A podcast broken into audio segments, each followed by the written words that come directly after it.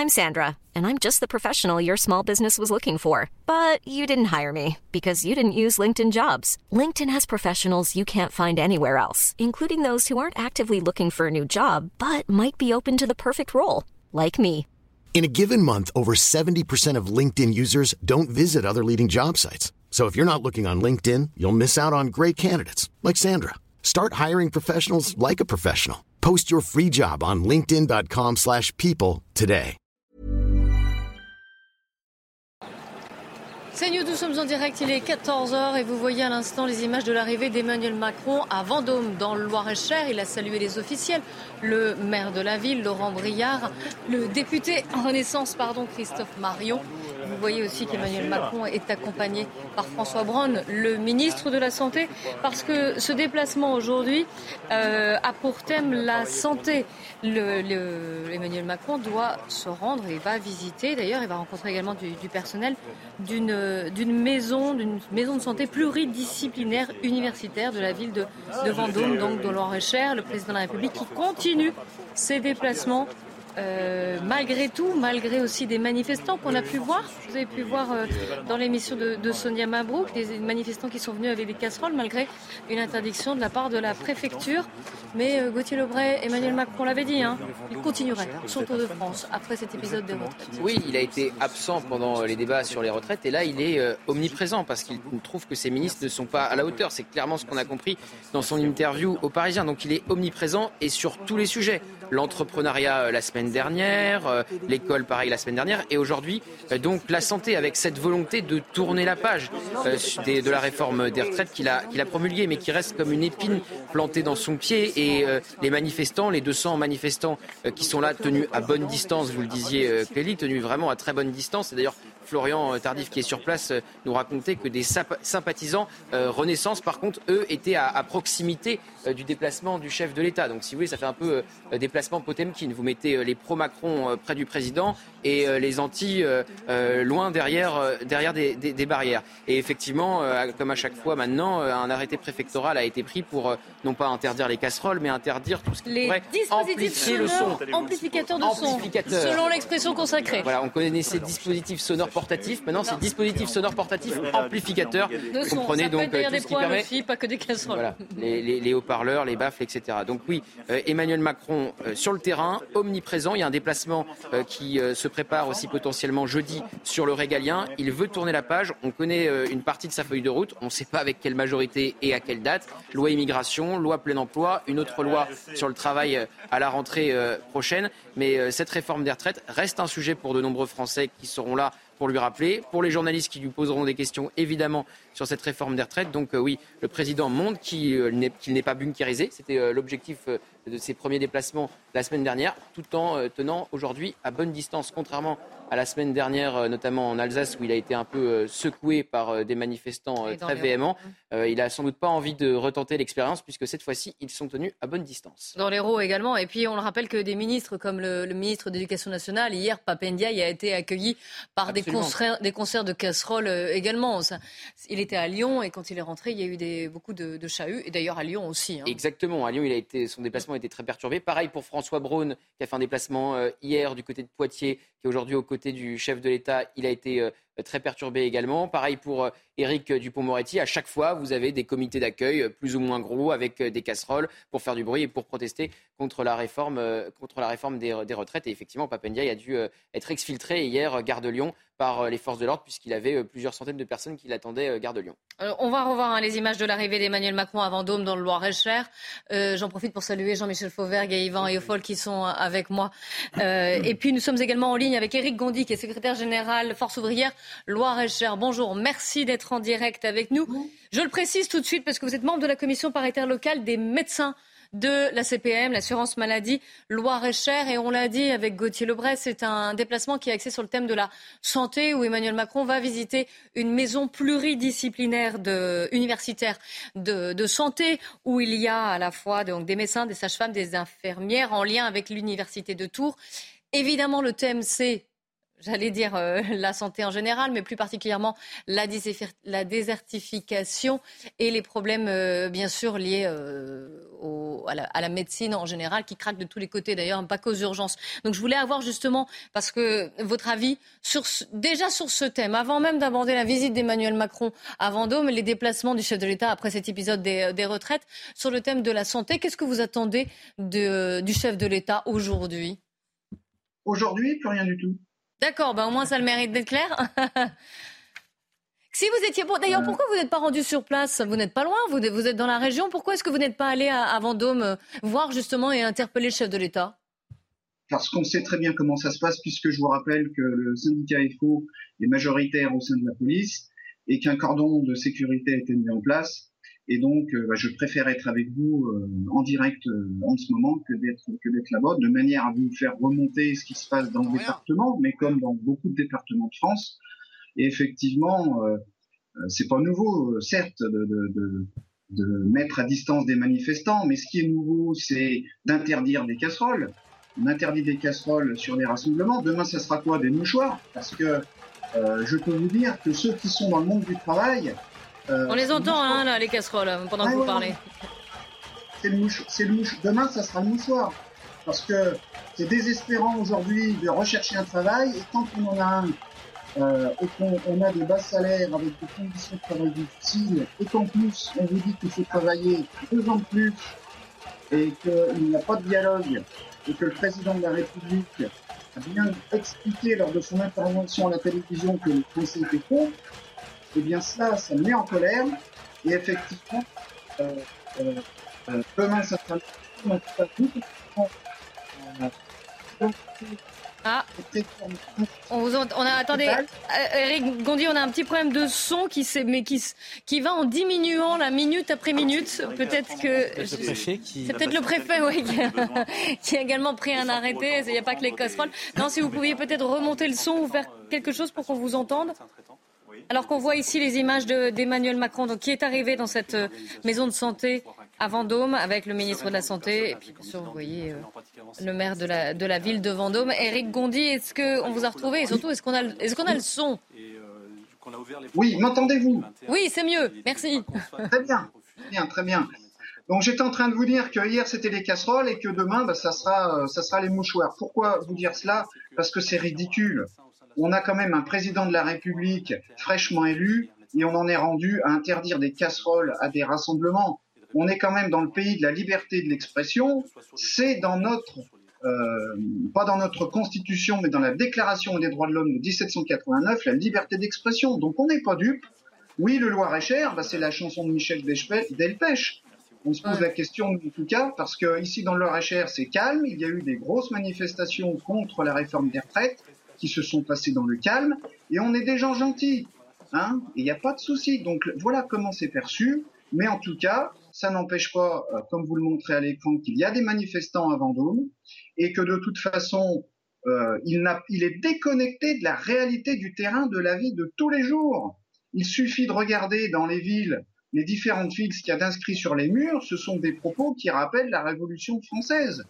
Hein, on voit des, des, des, des mots qui, euh, qui appellent je ne sais pas si ça rappelle la Révolution française. non. Mais en tout cas, vous avez beaucoup de questions en plateau de la part d'Yvan Rioufol et Jean-Michel Fauvergue. Alors je leur laisse la parole. Yvan Rioufol. Pas vraiment une question, mais je voudrais prolonger, prolonger la réflexion de, de, notre interlocuteur, parce que ce qu'il dit est totalement juste, c'est vrai. Alors certes, il y a un problème de santé, mais le problème de santé, il est plus généralement sur la société française elle-même. Et on aimerait un diagnostic clair du président de la République sur les maux dont souffre la société en règle générale, et non pas de s'arrêter simplement à un problème très technocratique qui pourrait être réglé dans une sorte d'apolitisme. Et, et moi, j'approuve ce que je viens d'entendre dans cette sorte de théâtralité, de théâtralisation d'une proximité feinte de la part du président de la République qui veut faire croire qu'il n'est pas le reclus euh, bunkérisé à l'Élysée parce qu'il va au contact des gens, mais ceci est faux. Il est reclus dans un bunker qui est alors le bunker. Pourquoi est Parce que justement euh, le... bunker est physiquement. Voilà, c'est ce que je veux dire parce qu'il y a un cordon. Il y a déjà un cordon qui empêche maintenant ne serait-ce que, ne serait-ce que de traverser. Et puis l'on voit bien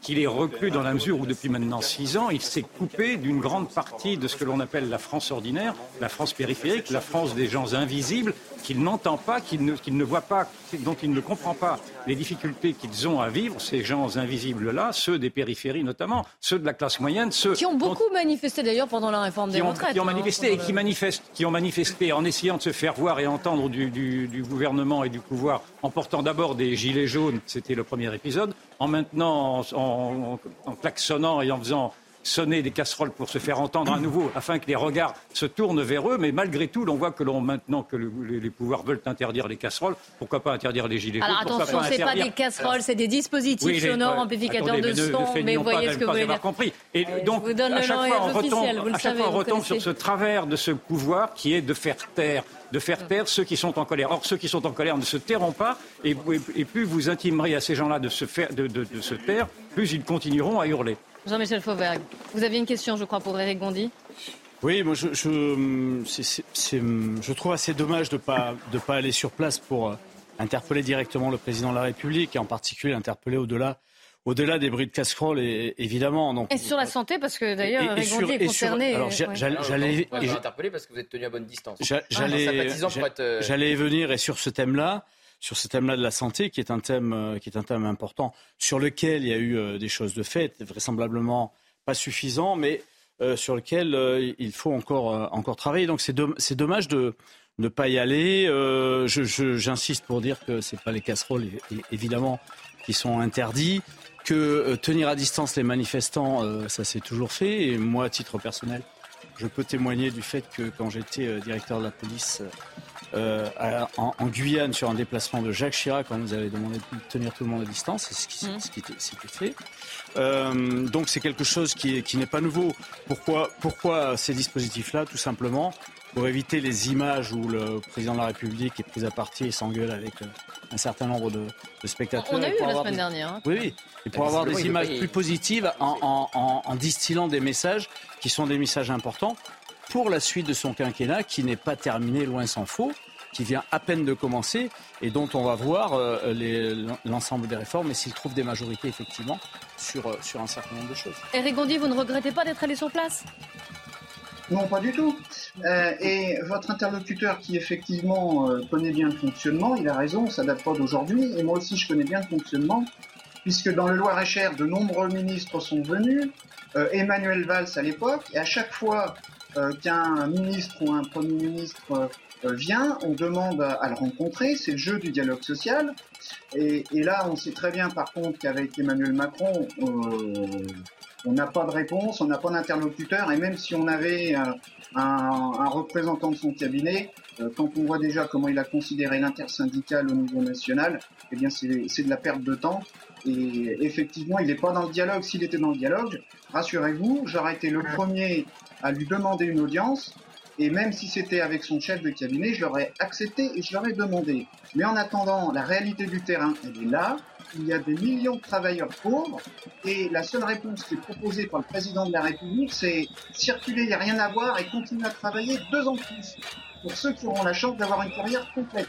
Donc dialoguer avec quelqu'un qui a envie de dialoguer, oui, mais quelqu'un qui veut détruire et qui méprise sa population, parce que je tiens quand même à vous rappeler, le jour où le Conseil constitutionnel a rendu sa décision, dans la nuit, il a immédiatement promulgué, euh, oui. Et oui, promulguer la loi, donc c'est quand même un signe fort. Nous, on parle avec des gens loyaux et respectueux. On n'est pas forcément obligé de s'entendre. En tout cas, on doit s'écouter. Et ce n'est pas le cas avec le président Emmanuel Macron. Je rappelle encore une fois, c'est son deuxième mandat. Hein, c'est pas un nouveau venu euh, dans le en tout cas euh, à la présidence de la République. Maintenant, il ne fait pas de référendum. Il ne veut pas recevoir les organisations syndicales sur le thème des retraites. Hein, je précise. Euh, et on est dans une impasse.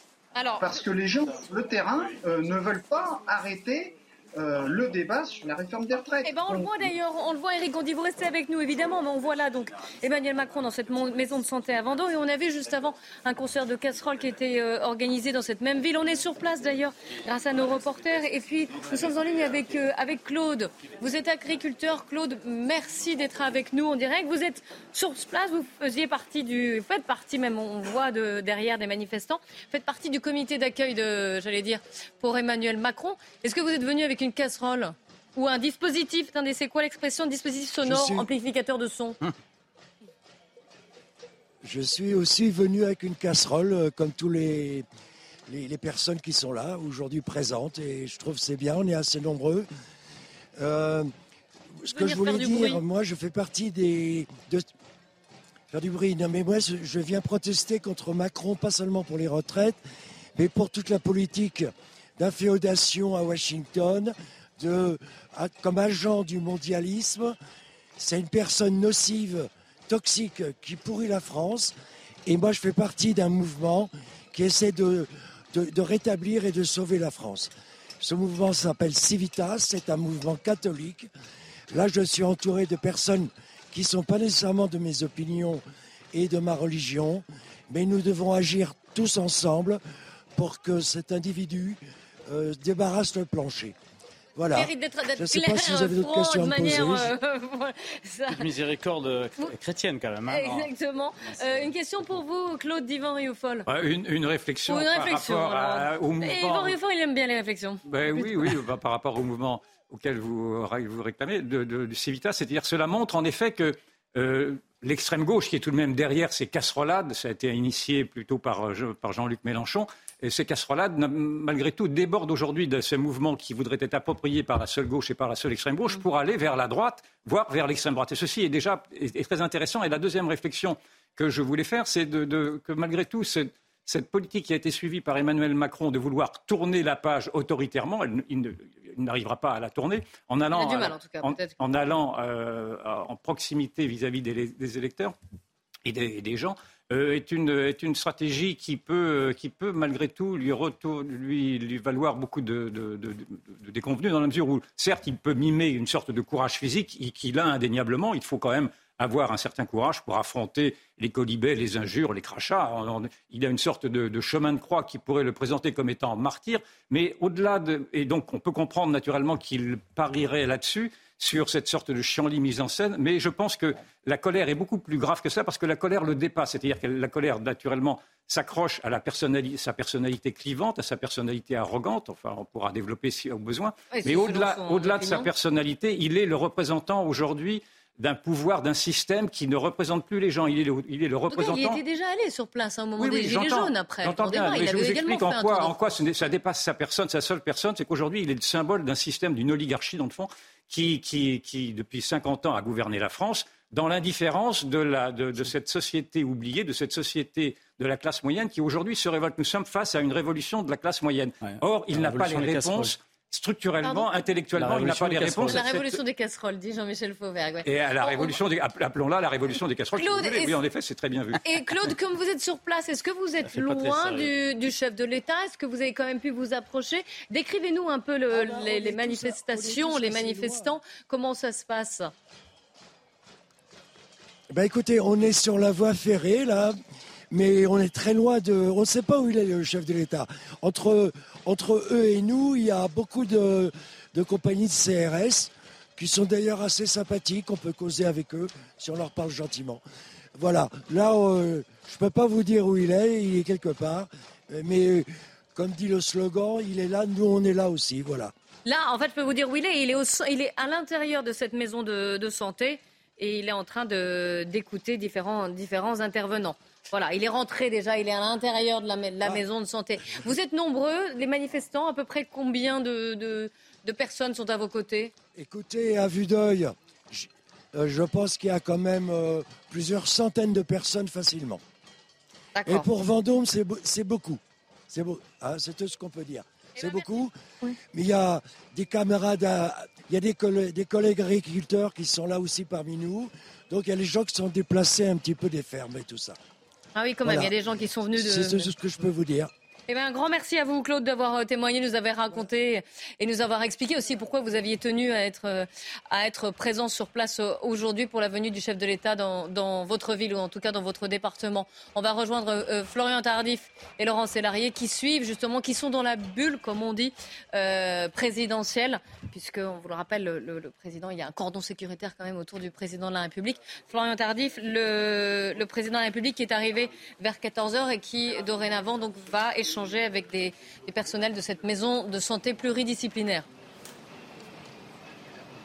Oui, nous, on sait où se trouve le président de la République. Il est juste derrière nous, dans cette maison de santé pluridisciplinaire universitaire. Il est en train en ce moment même d'échanger avec plusieurs professionnels de santé afin d'aborder cette problématique qui concerne quasiment l'ensemble du territoire français, qui est les déserts médicaux. Nous sommes confrontés ici à cette problématique de manière importante. Nous avons pu échanger avec l'un des habitants de Vendôme qui nous expliquait, pour vous donner une image des difficultés rencontrées au quotidien par les habitants du secteur, que lui, pour pouvoir soigner les dents de son fils, il était obligé de se rendre à Paris chaque mois. Donc ça, c'est pour le sujet du jour, sujet pollué en quelque sorte, on peut le dire, par la présence de ces manifestants qui accueillent dorénavant le président de la République à chacun de ses déplacements. Ils ont été tenus à l'écart. Laurent va vous montrer à peu près pour que vous ayez une idée de, la distance qui nous sépare des manifestants. Vous les voyez à peine, je l'imagine, euh, à l'image, ils sont environ 200, 300 mètres, là où se trouvait euh, Claude euh, il y a quelques minutes, au niveau donc de la gare de Vendôme. Vous voyez sur ces images très certainement les, voies ferrées de, cette gare. Dispositif de sécurité bien évidemment important pour maintenir justement la sécurité au sein de cette bulle présidentielle où nous trouvons actuellement avec également la présence de quelques sympathisants du président de la République, puisque si euh, à l'instant vous montrait donc ces, euh, manifestants euh, qui sont venus ici pour protester notamment contre la réforme de retraite, il y a également des sympathisants du président de la République qui attendent le chef de l'État pour, espère-t-il, pouvoir échanger peut-être avec ce dernier suite à sa rencontre avec les professionnels de santé ici à la maison de santé pluridisciplinaire donc de Vendôme ils sont venus soutenir, hein, en tout cas, le, le chef de l'État. Merci à vous. On, va retrouver, on vous retrouvera évidemment. Merci à Laurent Sélarié pour les images qui nous ont bien montré un peu le dispositif, comment ça se passe entre le chef de l'État qui est dans cette euh, maison de santé et puis quelques, allez, on va dire euh, une centaine de mètres plus loin, ces manifestants qui sont tenus à l'écart. On a pu entendre Claude qui, en faisait partie, qui nous a raconté également. Oui, il va en une ces, ces images sont très symboliques de ce que je tentais d'expliquer, c'est-à-dire que nous sommes là face à un pouvoir assiégé. Il est obligé de tenir à distance, à distance même très respectable, une partie d'une population qui n'arrive pas, toujours pas à se faire entendre aux oreilles même du président de la République. Donc il veut se désenclaver euh, de son bunker, mais il n'y arrive pas et il, perpétue, dans le fond, sa position de reclus. Et ces, images-là sont dévastatrices, dans le fond, d'autant que si on les met en relation, en, en, contradiction avec les images précédentes il y a deux ou trois jours, où l'on voyait Marine Le Pen faire une succession de selfies avec la foule en caressant les têtes des enfants et en se faisant appeler Marine par ceux qui, l'applaudissaient, on se dit qu'il y a malgré tout un gouffre entre deux personnalités politiques. Alors certes, on peut reprocher à Marine Le Pen peut-être de brosser euh, l'opinion dans le sens du poil et de ne pas vouloir être clivante, mais en tout cas, on peut reprocher de la même manière à Emmanuel Macron, au contraire, de jouer le jeu inverse. Et à ce jeu-là, je ne suis pas sûr que ce soit Emmanuel Macron qui gagne. Je pense qu'on, je pense qu'il y a deux, deux, aspects à ce, qu'on voit et deux parties. Euh, une partie de, de, gens qui sont euh, effectivement éloignés et qui, euh, et qui protestent, et une autre partie de personnes qui sont autour du président de la République, qui sont en train de parler de problèmes très spécifiques, des problèmes importants dans le domaine de la santé, etc. Je crois qu'on est loin de ce que disait Yvan Roufiol tout à l'heure, de cette oligarchie qui, qui, écraserait de son mm. talent de fer, comme disait Jacques London, comme l'écrivait Jacques London, euh, le peuple euh, révolutionnaire euh, de la révolution des casseroles. Je crois qu'on est, véritablement, pour l'instant, entre une partie des gens qui protestent, protestent encore évidemment contre cette réforme des retraites qui a été trop, très oui, et, une, autre partie qui est en train de travailler sur autre chose. La réforme des retraites, mais qui dépasse un peu. Mais sans doute, non, non, mais, non, mais sans doute. Mais la, la problématique, c'est qu'aujourd'hui, on, est, on, on s'apesantit euh, sur ces, euh, sur ces démonstrations-là. On verra dans, je pense que le temps, on verra dans quelques jours comment les choses, euh, les choses évoluent. Tout le monde est persuadé qu'on est dans une situation insurrectionnelle. Je pense que c'est pas ça une situation insurrectionnelle. vous êtes beaucoup plus nuancé qu'Yvan Rioufol. Dans, dans une situation politique difficile, sans doute, mais pas insurrectionnelle. Et quant, et quant au comparatif entre Marine Le Pen et, et, le président de la République actuelle, elle s'est comparée par les urnes deux fois, elle a perdu deux fois. Euh, devant le président de la République. On verra dans quatre ans euh, si effectivement les images que vous avez vues euh, et qui sont favorables aujourd'hui pour Marine Le Pen, évidemment, elle n'a pas pris de, elle, elle, pas pris de risque, hein, si ce n'est de, critiquer comme la majeure partie des oppositions ce qui se passe aujourd'hui et qui est nécessaire pour pérenniser notre système de retraite, eh bien, on verra dans quatre ans si elle émerge, et si ça se traduit électoralement. Mais et ça, c'est le jeu, c'est le jeu de notre démocratie. On n'est pas dans une oligarchie, on est dans une démocratie qui s'exprime chaque cinq ans. Vous disiez qu'on on, va peut-être en sortir rapidement. Il y a quand même trois dates hein, pour Emmanuel Macron qui seront importantes. Il y a le 1er mai, jour férié qui sera très certainement une grande journée de mobilisation. Ensuite, vous avez le 3 mai, décision du Conseil constitutionnel sur le deuxième référendum d'initiative partagée qui risque d'être retoqué, mais qui serait un bon vecteur de mobilisation pour les syndicats et pour la NUPES. Et ensuite, vous avez le 8 juin, euh, la niche du groupe Lyot à l'Assemblée nationale. C'est-à-dire que c'est le groupe Lyot qui a essayé de faire tomber le gouvernement, c'est pas passé loin, à neuf voix près, qui va fixer l'agenda euh, des débats et qui veut voter l'abrogation de la réforme des retraites. Alors ça n'aboutira pas avec euh, le Sénat qui n'est pas obligé de l'inscrire à l'ordre des débats, mais ça pourrait être voté à l'Assemblée nationale. Et ça, ça serait un sérieux revers pour le président. Et pour terminer sur Marine Le Pen et Emmanuel Macron, on a l'impression effectivement que chacun rejoue euh, la campagne présidentielle. C'est-à-dire que c'est des images de campagne présidentielle, tant pour Marine Le Pen que pour Emmanuel Macron. Emmanuel Macron qui reste évidemment enfermé dans une bulle. Il n'est pas bunkérisé à l'Elysée,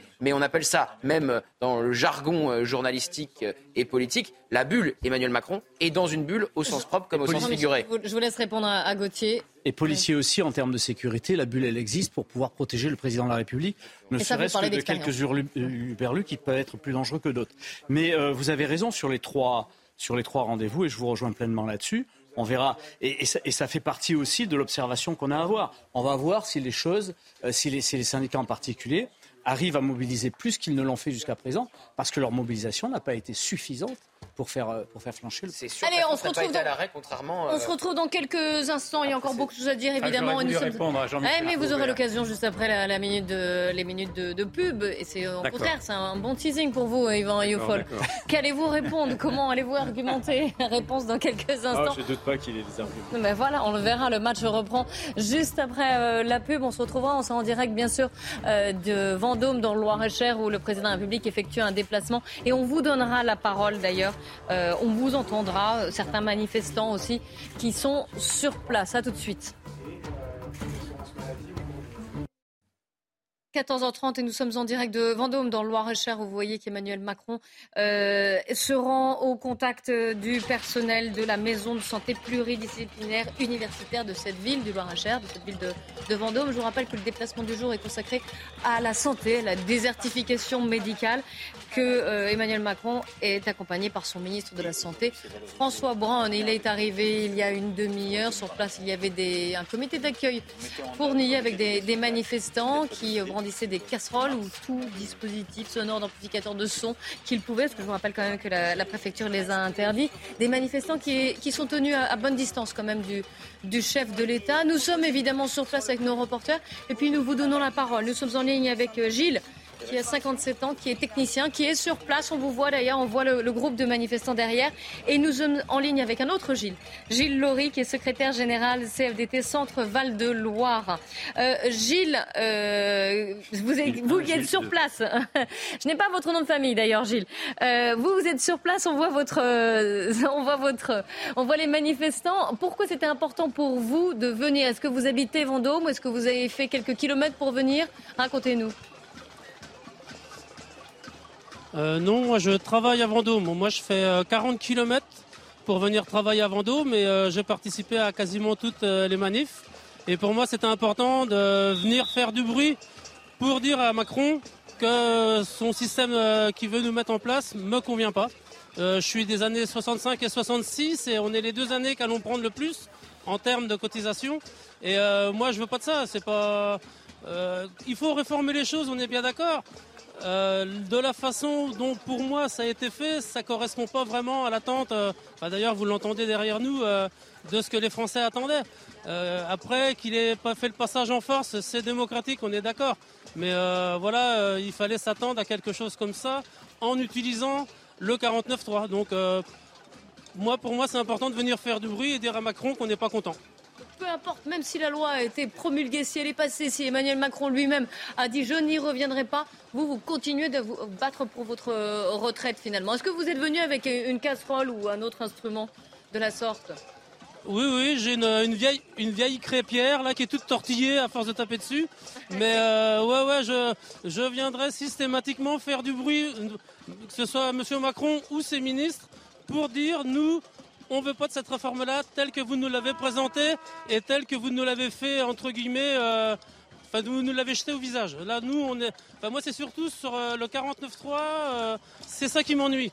On aurait pu, démocratiquement parlant, voilà, c'est la méthode qui m'a choqué. Vous nous la montrer, votre vieille crêpière, elle n'a pas été interdite? Non, non, non, non, non. Bah, alors, alors à, ma décharge, même si je suis pas, pas très copain avec les flics, euh, moi, j'ai dit bonjour à tout le monde et euh, ils m'ont pas du tout empêché de passer avec ma vieille crêpière. Donc voilà, c'est du recyclage. Hein. C'est une vieille crêpière que j'ai récupérée dans une benne à ferraille parce qu'il est hors de question de casser le matériel. C'est quand même vachement important de pouvoir se faire à manger aussi. Et donc euh, voilà, donc c'est pour ça et je pense que voilà. Et euh, pour moi, ça restera un symbole que j'accrocherai dans mon garage. Voilà. Rien ne se perd, tout se transforme, hein, finalement. Euh, une question pour vous, Gilles. Voilà, vous avez raison. Ah de Divan Riofol pour oui, vous. Gilles, oui, oui. Euh, d'abord, j'approuve quand Gilles dit qu'il y a une crise démocratique mm. qui a été révélée par le 49-3. En effet, il y a vraiment une vraie crise de la représentation qui s'est installée.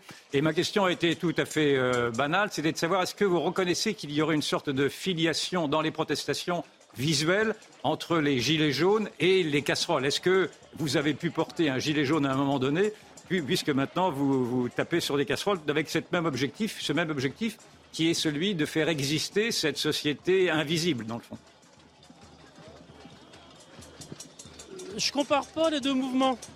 Les gilets jaunes, c'était une autre époque et pour d'autres choses. Et d'ailleurs, euh, c'est dommage que les Gilets jaunes, euh, entre guillemets, ne soient pas joints euh, à ce mouvement-là. On aurait pu avoir quelque chose de plus important et de plus, euh, qui aurait eu beaucoup plus de poids pour la suite des choses. Mais bon, les choses sont comme elles sont et voilà. Donc je pense qu'il y a quand même beaucoup d'anciens Gilets jaunes qui participent aujourd'hui partout où les ministres se déplacent à ce genre de manifestation. J'espère qu'il y en a. Mais les mouvements, c'était une autre époque, c'était pour une autre chose. Donc voilà, comparer systématiquement des mouvements les uns par rapport aux autres, je, ne suis pas très dans cette, mouvement, dans cette mouvance-là, moi. On voit quand même, Gilles, derrière vous, qu'il y a des enfants même qui sont venus, des gens qui sont venus en famille manifester contre la venue du, chef de l'État. Hein. Derrière vous, on voit des, enfants euh, sur ces rails. Une question pour vous de... Bah, tout à l'heure, tout à l'heure, il y avait... Oui oui, oui, allez-y, pardon. Je, termine juste. Il y avait un, il y a, un petit euh, tout à l'heure qui était sur la place du cinéma avec une batterie et une guitare. Et euh, il tapait comme une brute sur sa, sur sa guitare et sur sa, batterie et il chantait Macron démission. Il aura fallu que vos, journalistes puissent le prendre parce que c'était vraiment quelque chose de très symbolique pour moi. Que les enfants, euh, parce que les enfants, c'est l'avenir. Et le pouvoir leur appartiendra à un moment ou à un autre. Voilà, donc c'était pour ça. C'était juste un aparté que je voulais faire. Non, non, très bien, vous avez raison et vous avez le droit. Au contraire, je vous donne la parole pour cela. Euh, une question pour vous, Jean-Michel Fauvergue. Oui, Gilles, il faudra juste les informer que quand euh, ils seront au pouvoir, les enfants, euh, Macron n'y sera plus, donc ils peuvent se rassurer là-dessus. juste, je vous ai entendu deux choses qui me semblent intéressantes. Moi, la première, c'est que vous avez dit que vous, vous étiez contre la réforme, bien sûr, mais euh, qu'il fallait quand même réformer. Euh, mais est-ce que vous avez des pistes là-dessus pour réformer et, pérenniser notre système de retraite Des pistes différentes?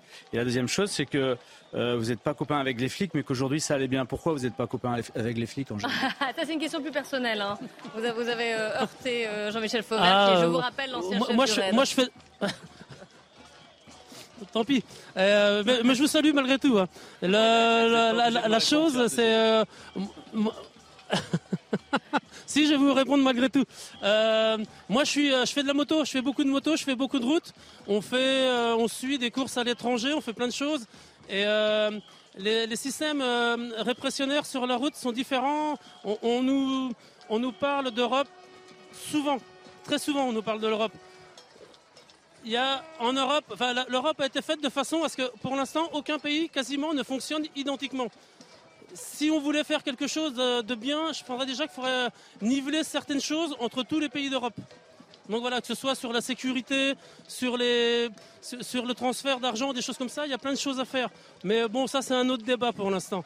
Donc voilà, et euh, après, euh, vous pouvez me rappeler votre première question, s'il vous plaît Oui, la première question, c'est est-ce que vous, vous aviez dans la tête un, projet pour. Euh, vous dites que c'est nécessaire de réformer quand même ces, ces, hum, retraites. Est-ce que vous aviez un projet sur, sur quelle base alliez-vous euh, plutôt que l'augmentation de, de, l'âge Est-ce que vous aviez des, choses à dire là-dessus?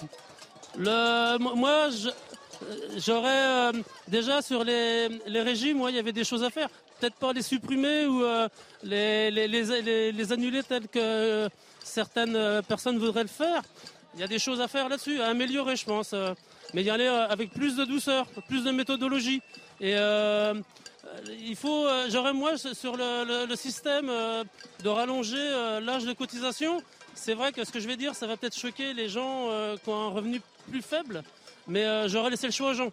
Ou les gens cotisaient plus et s'arrêtaient à 60 ans ou 62 ans, ou ceux qui n'avaient pas vraiment les moyens, ou ceux qui voulaient vraiment continuer de travailler, parce que j'en connais des gens qui veulent continuer de travailler, bah leur laisser les cotisations telles qu'elles étaient, et puis voilà, ils allaient jusqu'au terme de leur carrière. Donc voilà, il y a des pistes comme ça, je pense qu'on pourrait être explorées. Après, je suis pas économiste, alors tout ce qu'on me dit, euh, tout ce qu'on me dit euh, au niveau économie, pour moi, c'est un peu du chinois. Donc voilà, c'est pour ça. Une question pour vous de Gauthier Lebray. Oui, Gilles, vous regrettiez que les Gilets jaunes ne soient pas entrés dans le mouvement. Est-ce que justement vous regrettez que le mouvement n'ait pas pris plus d'ampleur? Car la France n'a jamais été euh, totalement à l'arrêt. On n'a pas connu les grèves de 1995 ou même les grèves contre la réforme à point d'Edouard Philippe, où on avait connu 50 jours de grève consécutifs à la SNCF et à la RATP. Donc est-ce qu'au fond, vous regrettiez que la France n'ait jamais été mise à l'arrêt? Non, je ne regrette pas que la France ait jamais été mise à l'arrêt.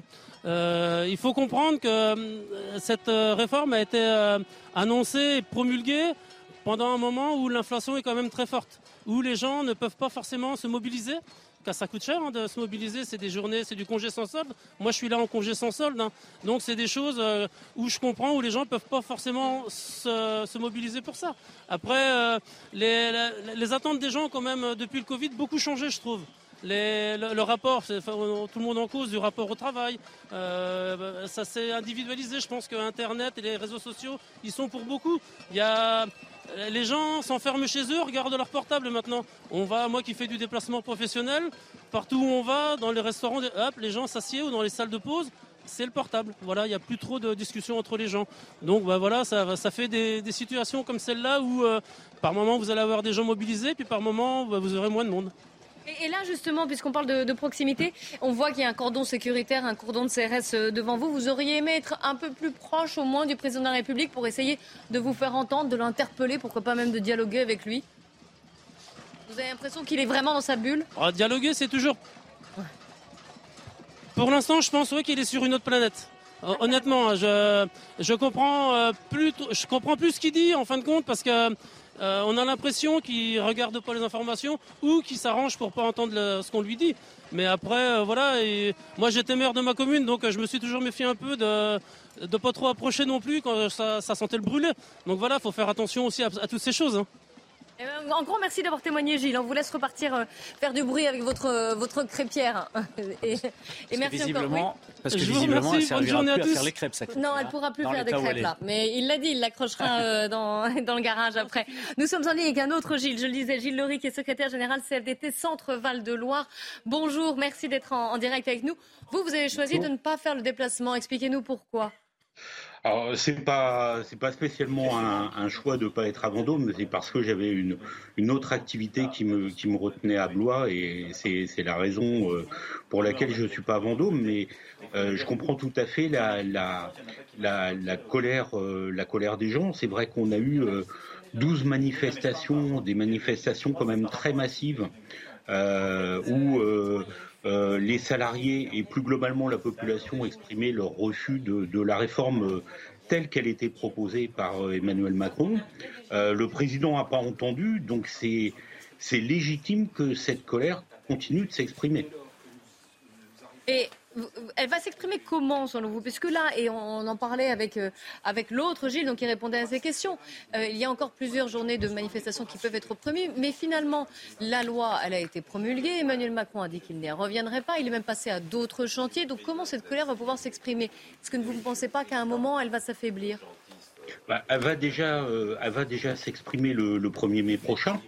Euh, c'est quand même à noter, pour la première fois, on a un 1er mai où toutes les organisations syndicales euh, ont appelé de façon unitaire, donc c'est aussi une, une, forme de réponse. Euh, on est dans une région où on a beaucoup de déplacements de, de ministres, voire de présidents de la République, Et il y a déjà eu, on, le voit bien, un certain nombre d'accueils de, la même nature qu'on a aujourd'hui à, Vendôme.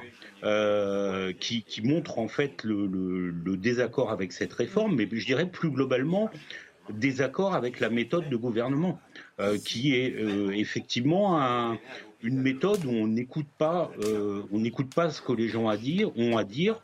Euh, on est convaincu d'avoir euh, la bonne solution et la réalité, la, bonne, la bonne solution au problème, et où, au final, on n'écoute pas. Et sur la santé, je crains que ça soit un peu la même problématique. Hein je rappelle que la santé, c'est le, thème du déplacement du jour. Une question, une réflexion d'ailleurs pour vous. Une, une, question pour, une, question pour, Gilles. Je, vous êtes donc syndiqué CFDT, si j'ai bien entendu, c'est bien cela. Et je voulais savoir, en fonction de votre affiliation syndicale, si vous n'étiez pas victime, dans le fond, de l'incohérence de votre syndicat. Je pourrais dire d'ailleurs la même chose des autres syndicats, mais du vôtre particulièrement, qui a été le seul, à travers son secrétaire général, à appeler publiquement à voter pour Emmanuel Macron, sachant qu'Emmanuel Macron avait dans son programme cette retraite que vous contestez. Est-ce que, dans le fond, vous n'êtes pas face à une contradiction insurmontable? Non, ce n'est pas une contradiction. Euh, on, a, appelé à voter clairement pour, euh, Emmanuel Macron pour faire, euh, pour faire opposition au Rassemblement national. Euh, ça a été clair, ça a toujours été une position euh, de, la CFDT de, faire euh, opposition à, l'accession au pouvoir du, Rassemblement national. Ça ne valait pas, et ça a d'ailleurs été dit à ce moment-là, une adhésion au programme d'Emmanuel Macron, que ce soit sur la réforme, la réforme des retraites, comme sur d'autres choses. Il était clairement pour nous euh, l'objet, c'était de faire obstacle à, l'accession au pouvoir du Rassemblement national.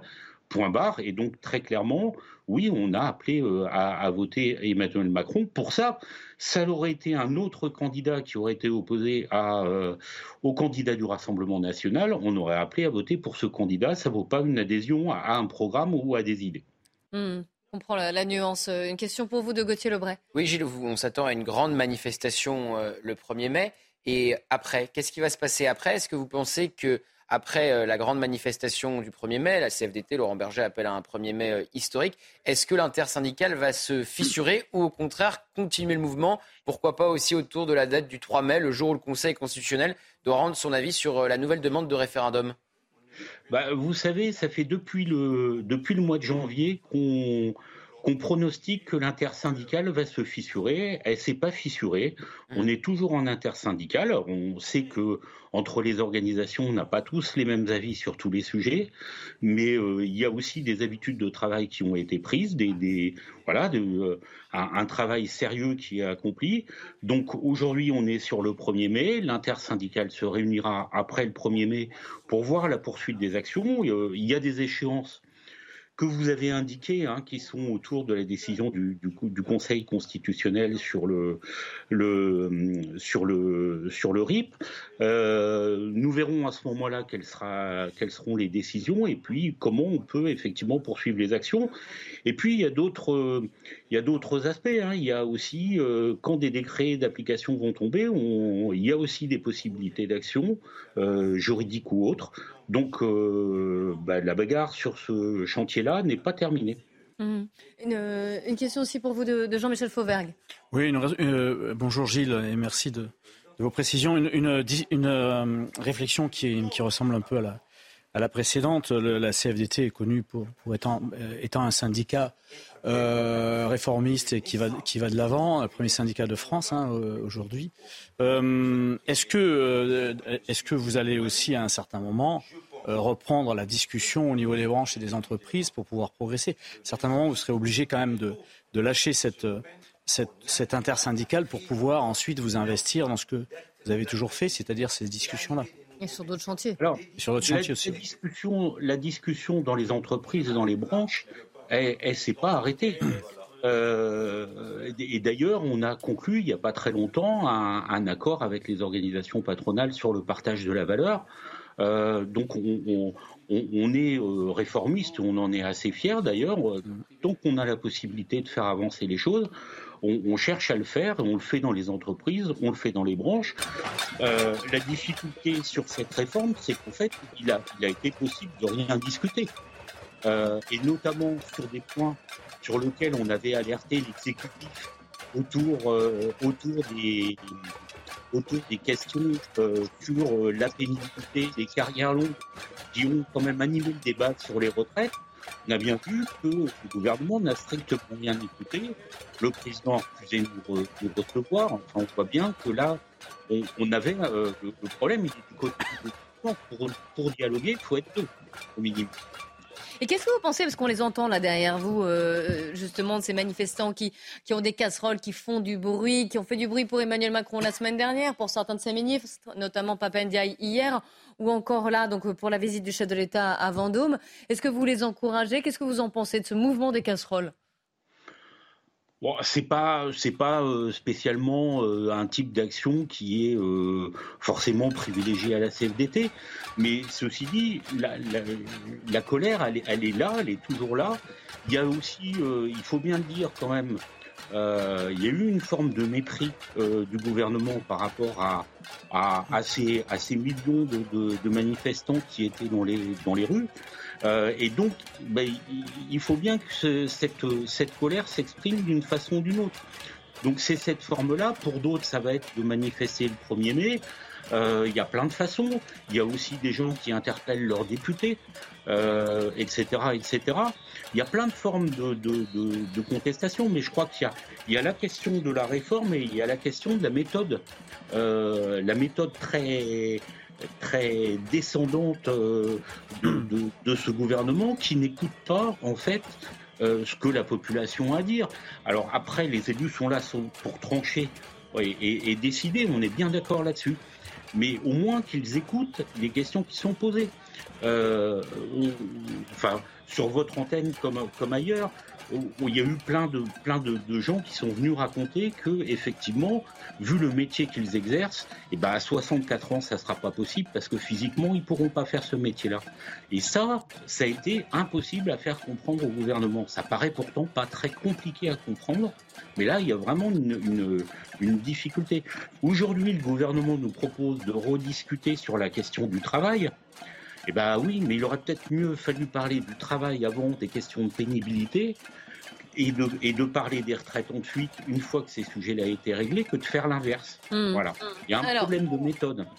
D'autres questions de la part d'Yvan Rioufol et Jean-Michel Une question un peu provocatrice pour Gilles, mais est-ce que vous ne participez pas vous-même à l'alimentation de la colère des, des, exclus dans la mesure où vous avez fait comprendre que vous ne vouliez pas entendre parler du Rassemblement national, qui, qui est maintenant le premier parti ouvrier de France qui représente, en tout cas dans les dernières élections, 42% d'un suffrage.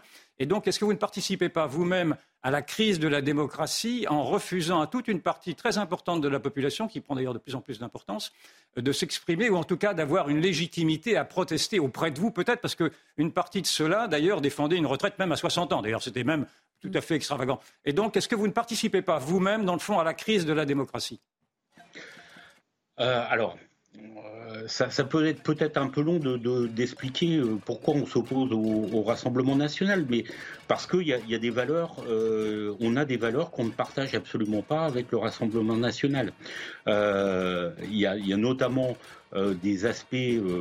alors, certes, le Rassemblement national a fait des évolutions que moi je qualifie de cosmétiques. Euh, pour se rendre plus présentable, etc., etc. Mais dans le fond, un certain nombre de, de propositions euh, qu'il fait euh, sont quand même de, de, de à, à l'opposé de nos valeurs, notamment sur euh, la haine de l'autre, la haine de l'étranger, etc., qui sont, à mon avis, pas des sujets dans la société. Euh, et, et, et, donc, oui, il y a y a un certain nombre de, de, de sujets où euh, euh, bah, le Rassemblement national, c'est pas compatible avec les valeurs de la CFDT. Hmm. D'accord. vous restez avec nous, Gilles Laurie. Euh, juste, je voudrais qu'on retourne voir les, manifestants. Parce que d'un côté, on voit que Emmanuel Macron est toujours dans cette salle en train d'écouter et d'intervenir et d'interroger euh, le personnel de cette maison de santé pluridisciplinaire. Et puis, il y a toujours ces manifestants qui sont sur les rails. Et notre envoyé spécial sur place va vous décrire la situation. Et vous le voyez, euh, Clélie, alors que le président est arrivé depuis maintenant un peu moins d'une heure, il y a toujours plusieurs centaines de personnes qui se sont rassemblées pour protester contre cette venue du chef de l'État. Euh, ils se sont rassemblés à midi et en nombre ici euh, à Vendôme et ont même investi les voies ferrées depuis maintenant une heure et demie. Ils sont tenus à l'écart du lieu que visite le président, une centaine de mètres à une centaine de mètres environ par des forces de l'ordre, un important dispositif des forces de l'ordre et même si le préfet avait pris cette disposition d'interdire les, objets d'amplification sonore. Vous l'entendez autour de moi, c'est un véritable euh, boucan avec euh, tout ce qui est présent pour faire du bruit, des casseroles, des clairons, des poils. On l'a vu tout à l'heure avec Gilles qui avait une crêpière. Donc tout est fait pour faire du bruit, pour perturber ce déplacement du chef de l'État ici dans le Loir-et-Cher. Est-ce que vous pensez qu'on les entend, les casseroles, depuis la maison de santé? Eh ben, vous le suivez depuis le début avec nous sur le, terrain. On est une équipe qui est euh, à, proximité euh, euh, du, président avec Florian Tardif. Et apparemment, oui, on entend, le chef de la table peut entendre ces, casseroles. Je ne peux pas vous dire. En tout cas, on est à une bonne 200, 300 mètres du lieu qui est visité. Mais, mais les manifestants, eux, ils croient dur comme fer que le président entend cette revendication qui a pour but donc de perturber ce déplacement. En tout cas, c'est l'objectif. Merci beaucoup hein, et on vous retrouvera dans, quelques instants. Je crois que vous avez quelques secondes à peine, Jean-Michel, pour poser une dernière question à, Gilles Laurie. Oui, euh, moi je voudrais, euh, glisser du champ politique au champ économique. Euh, en partant à 64 ans et, en, faisant, en continuant à faire 35 heures par semaine, on est un des pays qui, de ce point de vue-là, se, situe en queue de peloton. est-ce que, est que vous croyez qu'on va évoluer là-dessus? Euh, et, en particulier, votre centrale syndicale va évoluer là-dessus parce que ça semble être une évidence qu'il va falloir à un certain moment euh, se plier peut-être aux règles, à ces règles économiques. Là. Alors, je vous demanderai une, réponse très très courte, s'il vous plaît. Oui, alors il faut faire attention aux comparaisons. Hein. Comparaison n'est pas raison. Euh, alors, on, a des études qui, montrent que par ailleurs, la productivité en France est à un niveau relativement élevé en Europe. Donc, il, faut se méfier. Le, l'âge de départ euh, et, la durée du travail n'est pas forcément le seul indicateur qu'il faut prendre en compte. La productivité, il faut la prendre en compte aussi. Et puis, et puis d'un autre côté, euh, si on était dans un dans un pays entre guillemets normal avec un dialogue social qui se passe bien, on peut discuter, euh, on peut discuter de tous les sujets, sauf qu'il faut prendre en compte toutes les problématiques qu'il peut y avoir. Et sur le problème de la retraite notamment, nous, ce qu'on voulait qu'il soit pris en compte, c'est des gens qui ont commencé à travailler très tôt, qui ont des métiers très pénibles et, qui, et pour lesquels euh, c'est pas possible pour eux de travailler jusqu'à 64 ans. Merci beaucoup. Excusez-moi, c'est le, le budget de la sécurité sociale qui va finalement financer, puisque les gens vont être en incapacité. Donc ça ne règle, là aussi d'un point de vue économique, on règle pas le problème. On règle le problème du déficit des retraites, mais on va aggraver le, déficit de la sécurité sociale. C'est pas un bon calcul. Un grand merci pour vos explications, Gilles Laurie, euh, et merci d'avoir été en direct. On se retrouve dans quelques instants et on sera bien sûr euh, sur place à Vendôme, dans le Loir-et-Cher. Vous avez vu d'un côté, il y a le président de la République qui est dans cette maison de santé pluridisciplinaire, euh, qui pour l'instant est au contact avec le personnel. Et puis, à quelques centaines de mètres, des manifestants avec des casseroles. A tout de suite sur CNews. Il est 15h sur CNews. Bonjour à tous et bienvenue si vous nous rejoignez. C'est le grand journal de l'après-midi avec Mickaël Dorian à la une de l'actualité aujourd'hui. Les déplacements se suivent et se ressemblent pour le chef de l'État dans le Loir-et-Cher. Cet après-midi, Emmanuel Macron a été accueilli par près de 200 manifestants. Nous retrouverons sur place Florian Tardif du service politique de CNews. L'évacuation d'un bidonville suspendu à Mayotte. Le tribunal a jugé que la destruction des logements visait, euh, mettait en péril la sécurité des habitants. Une, une décision pardon, contestée par Gérald Darmanin le ministre de l'Intérieur qui a réagi sur Twitter. Une nouvelle rixe au quartier des Moulins à Nice, un contexte tendu qui amène les autorités à ne faire intervenir les pompiers que sous escorte policière. Les détails dans un instant. Et puis une vente est organisée cet après-midi au Palais de justice de Paris, des voitures, des vêtements ou encore des montres de luxe saisies dans des affaires de trafic de stupéfiants qui sont proposées aux enchères. Emmanuel Macron poursuit donc sa tournée sur le terrain cet après-midi. Il est à Vendôme, dans le Loir-et-Cher, accompagné du ministre de la Santé, François Braun. Près de 200 manifestants étaient présents, casserole à la main pour l'accueillir. Écoutez certains d'entre eux. Et pourquoi je suis venu? Parce que j'ai fait toutes les manifs, il n'y a rien qui bouge. Et on fait ça pour. Euh, je ne sais même pas si c'est du par désespoir C'est parce qu'on y croit toujours. Eux, ils se sont pas découragés, bah nous non plus, on va pas se décourager, quoi. Je ne me décourage pas et je souhaite que nous continuions de telles manifestations au mois de mai, au mois de juin, au mois de juillet, jusqu'à ce que Macron retire sa réforme scélérate. On est là pour lui dire que pour nous, le dossier de la réforme des retraites, il n'est pas clos, c'est pas terminé, ça continue. Le, Conseil constitutionnel a enterré la démocratie il y a dix jours. Nous, on est là pour continuer à la faire vivre parce que euh, cette réforme, c'est un scandale, elle est illégitime, elle est inutile, inefficace et dangereuse. Florian Tardif, bonjour. Vous suivez le déplacement du président de la République à, Vendôme, donc dans le Loir-et-Cher. Un déplacement, on vient de le voir, on l'a entendu, encore tendu. Pourtant, le président tente toujours d'apaiser cette colère sociale. Oui, c'est l'objectif de euh, ce Tour de France, en quelque sorte, engagé la semaine dernière par le président de la République, qui s'est euh, rendu dans un premier temps euh, en Alsace, puis dans l'Hérault, et aujourd'hui dans le Loir-et-Cher, à Vendôme plus précisément. Il est toujours en train d'échanger avec les quelques professionnels de santé ici présents au sein de cette maison de santé pluridisciplinaire universitaire, afin notamment d'évoquer avec eux la problématique des déserts médicaux, problématique à laquelle sont confrontés les habitants euh, de euh, ce secteur ici, puisque nous avons pu échanger avec l'un d'entre eux qui nous expliquait que par exemple pour son fils, il était obligé de se rendre jusqu'à Paris pour pouvoir euh, lui soigner ses dents. C'est une problématique à laquelle sont confrontés de nombreux Français. C'est d'ailleurs pour cela que le président de la République souhaitait aborder ce sujet aujourd'hui. C'est une demande qu'il a réalisée il y a plusieurs jours maintenant à ses ministres, tenter de se rendre sur le terrain afin de répondre aux difficultés rencontrées par les Français au quotidien la problématique euh, des déserts médicaux euh, en est une. Le président de la République qui est dorénavant, et vous en avez fait euh, état à l'instant, accueilli à chacun de ses déplacements par un comité d'accueil, quelques manifestants qui sont venus ici tôt ce matin afin de lui montrer leur approbations à l'égard de cette réforme des retraites qui a été euh, votée euh, au Parlement et qui sont dorénavant euh, munis à chacun de, de ces manifestations par des casseroles, casseroles pour pouvoir donc manifester leur désapprobation à l'égard du président de la République. On a pu en écouter certains d'entre eux.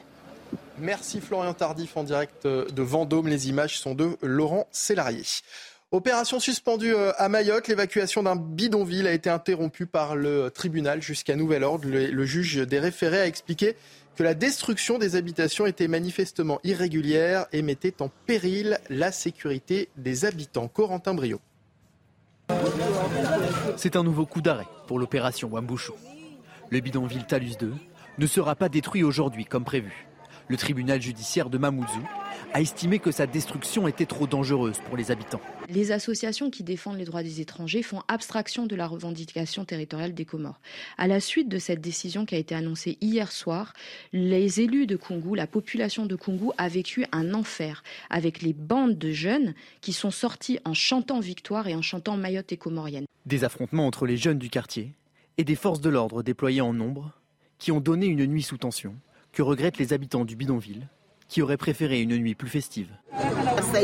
Pourquoi quand ils entendent que nous avons obtenu gain de cause, que nous avons obtenu cette tranquillité, ils viennent détruire? Donc là, on comprend qu'ils ne nous veulent pas du bien, qu'ils veulent détruire. Ils ne sont pas bons pour le quartier, donc il ne faut pas plaisanter avec eux. Le ministre de l'Intérieur, Gérald Darmanin, a annoncé que le préfet de Mayotte avait fait appel de cette décision. 538 personnes évacuées du Soudan par la France, dont 209 Français. Emmanuel Macron l'a annoncé ce matin lors du Conseil de défense qui s'est tenu à l'Elysée. Depuis dimanche, des rotations aériennes sont menées entre la capitale Khartoum et Djibouti. Au Soudan, la situation reste critique, précise ces personnes évacuées justement.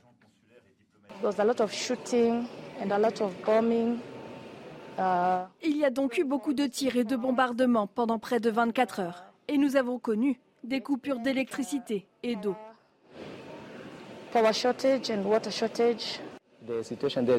La situation là-bas est très chaotique et nous remercions Dieu d'avoir pu en sortir en toute sécurité.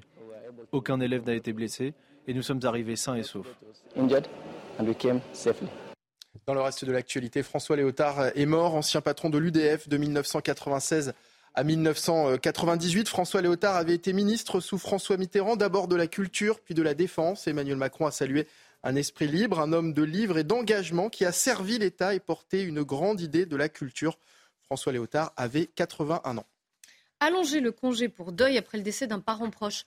C'est la proposition faite par Stéphane Lerudulier, fixée actuellement à trois jours. Le sénateur LR veut le porter à cinq pour, selon lui, laisser le temps d'organiser de manière sereine les obsèques et autres démarches administratives. Moi, je me suis penché un peu sur l'état du droit en la matière. Je me suis dit, mais notre société n'offre que trois jours à une personne qui vient de, perdre un, proche. C'est très peu. Et quand je vois que certaines personnes sont euh, obligées, dans l'obligation de poser des jours de congé euh, supplémentaires pour assister aux obsèques de leur ou de leur mère.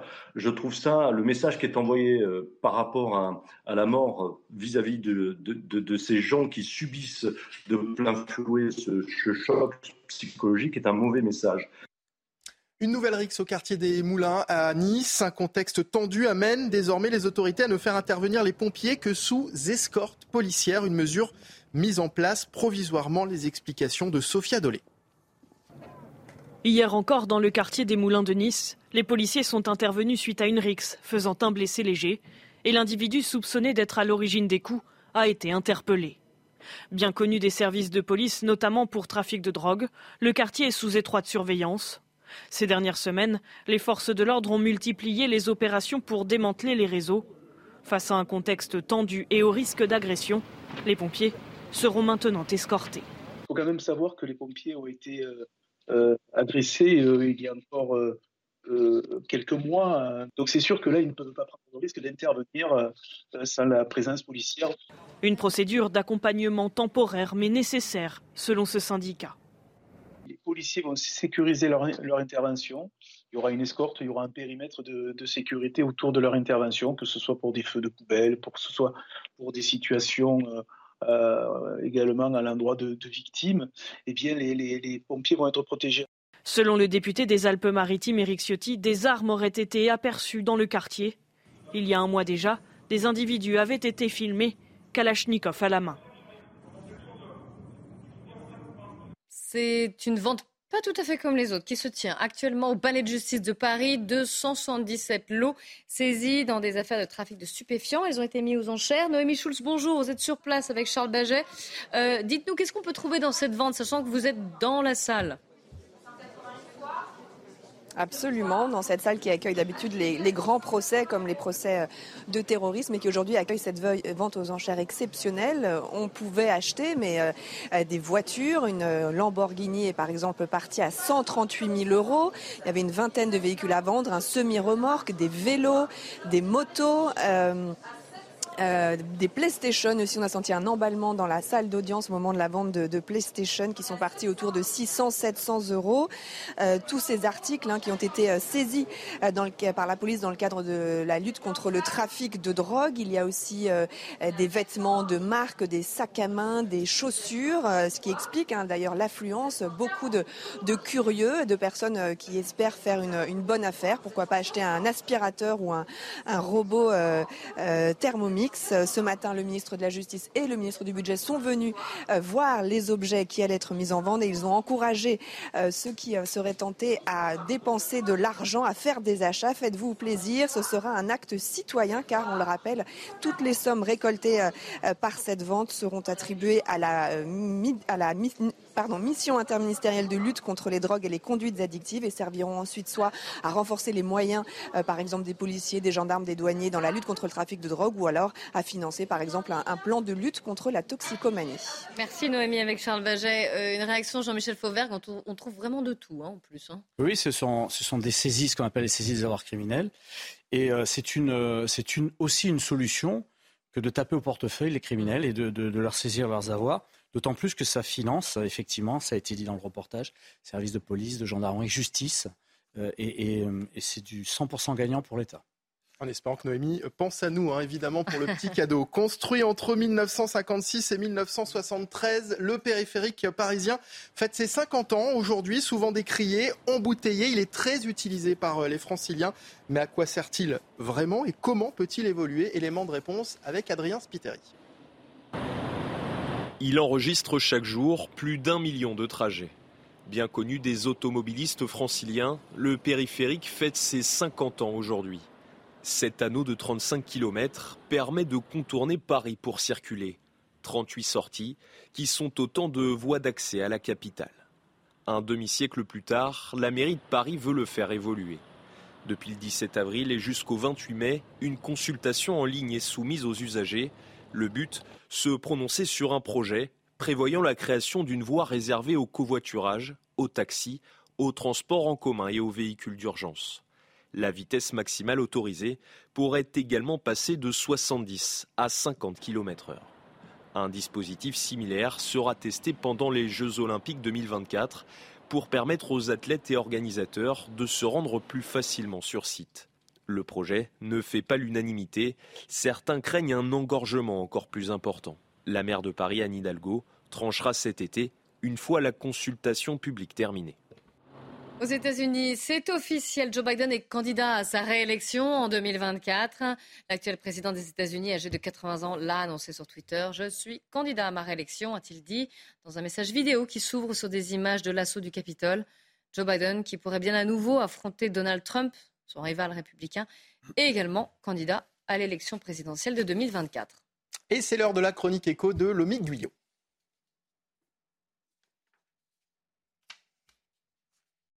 Votre programme avec IG. IG, bien plus que du trading. Une équipe d'experts à vos côtés.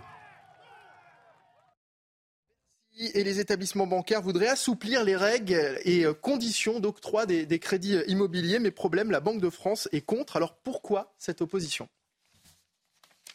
Depuis plusieurs mois maintenant, avec la remontée des taux d'intérêt, le marché du crédit immobilier s'assèche. Emprunter coûte de plus en plus cher, ce qui fait que de nombreux dossiers d'emprunteurs se voient rejetés. C'est vrai pour les crédits à la consommation, mais c'est encore plus vrai pour les crédits immobiliers dont les règles d'octroi sont plus strictes. En effet, le Haut Conseil de stabilité financière a fixé deux règles que les établissements prêteurs sont obligés de suivre. La première, on ne peut pas emprunter sur plus de 25 ans pour se loger, ou 27 ans si on achète plan et on ne peut pas rembourser en cumulant tous les crédits plus de 35% de ses revenus. C'est ce qu'on appelle le taux d'effort. Ce sont ces deux points que Bercy voudrait assouplir afin de redonner de l'air au marché et de permettre à plus de Français de devenir propriétaires. Bercy voudrait ainsi autoriser de nouveau les emprunteurs à s'endetter sur 30 ans et redonner de la souplesse aux banques pour leur permettre de dépasser pour certains dossiers le taux d'effort de 35% et faciliter ainsi les dérogations à cette règle. Mais en face, la Banque de France s'oppose totalement à cette demande d'assouplissement. En effet, l'objectif de la Banque de France, c'est avant tout de lutter contre l'inflation et donc de faire baisser les prix. Elle a donc tout intérêt à maintenir la pression sur les crédits tout en accompagnant la remontée des taux afin que le marché immobilier continue sa baisse comme c'est le cas actuellement, compliquer provisoirement l'octroi de crédit pour lutter contre l'inflation. C'était votre programme avec IG. IG, bien plus que du trading. Une équipe d'experts à vos côtés. Voilà, c'est la fin de ce grand journal de l'après-midi. Merci, euh, Michael. Dans un instant, eh bien, nous, nous, retournons sur place à Vendôme, dans le Loir-et-Cher, où Emmanuel Macron effectue une visite sur le thème de la santé. Il est accompagné par son ministre euh, François Braun. Et puis, il a, vous le voyez, actuellement en train d'écouter et d'interagir avec le personnel de cette maison de santé pluridisciplinaire de, de Vendôme. Et puis, il y a eu ce comité d'accueil des manifestants qui sont tenus à bonne distance, mais qui sont venus avec des casseroles essayer de se faire entendre. Vous les voyez ici. On en parle, on en débat sur CNews. Restez bien avec nous.